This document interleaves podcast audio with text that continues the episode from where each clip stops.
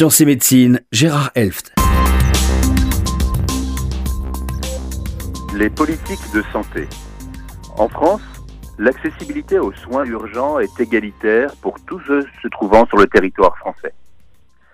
Si vous êtes pris d'une douleur thoracique, douleur violente de repos qui persiste plus de 20 minutes, que vous appelez à juste titre les secours, en l'occurrence le 15, qu'un diagnostic d'infarctus du myocarde est fait sur la base de l'électrocardiogramme fait par les secours, vous serez dirigé en fonction du lieu où vous vous trouvez vers le service de cardiologie le plus proche ou une coronarographie, c'est-à-dire une radiographie de vos artères coronaires, pourra être réalisée afin de déboucher le plus vite possible l'artère responsable de votre infarctus. Si telle est la situation dans notre pays favorisé, elle n'est pas identique partout, y compris aux États-Unis. La loi dite Obamacare, promulguée par le président Obama, avait pour but que tous les Américains puissent disposer d'une assurance maladie. La réforme de santé Obamacare visait à réduire les inégalités en rendant universel l'accès aux soins.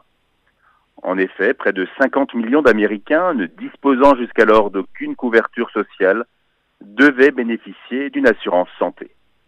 La récente élection de Donald Trump 45e président des États-Unis, menace tout simplement ce dispositif, voté il y a quelques années en dépit d'opposition marquée. Il reste maintenant l'espoir que beaucoup de promesses électorales ne se concrétisent pas.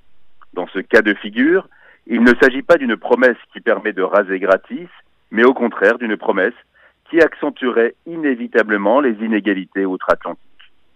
Aux États-Unis, c'est le modèle de l'assurance privée qui prévaut. Le risque est calculé individuellement et ce sont les compagnies d'assurance privées qui prédominent. À l'opposé, la sécurité sociale française est dérivée d'une approche mutualiste. Les affiliés sont solidaires les uns des autres et contribuent à raison de leurs revenus uniquement.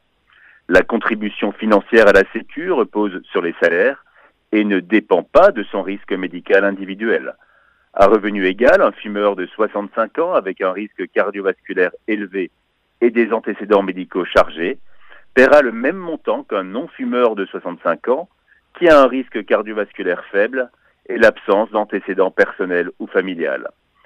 Ce modèle français est égalitaire.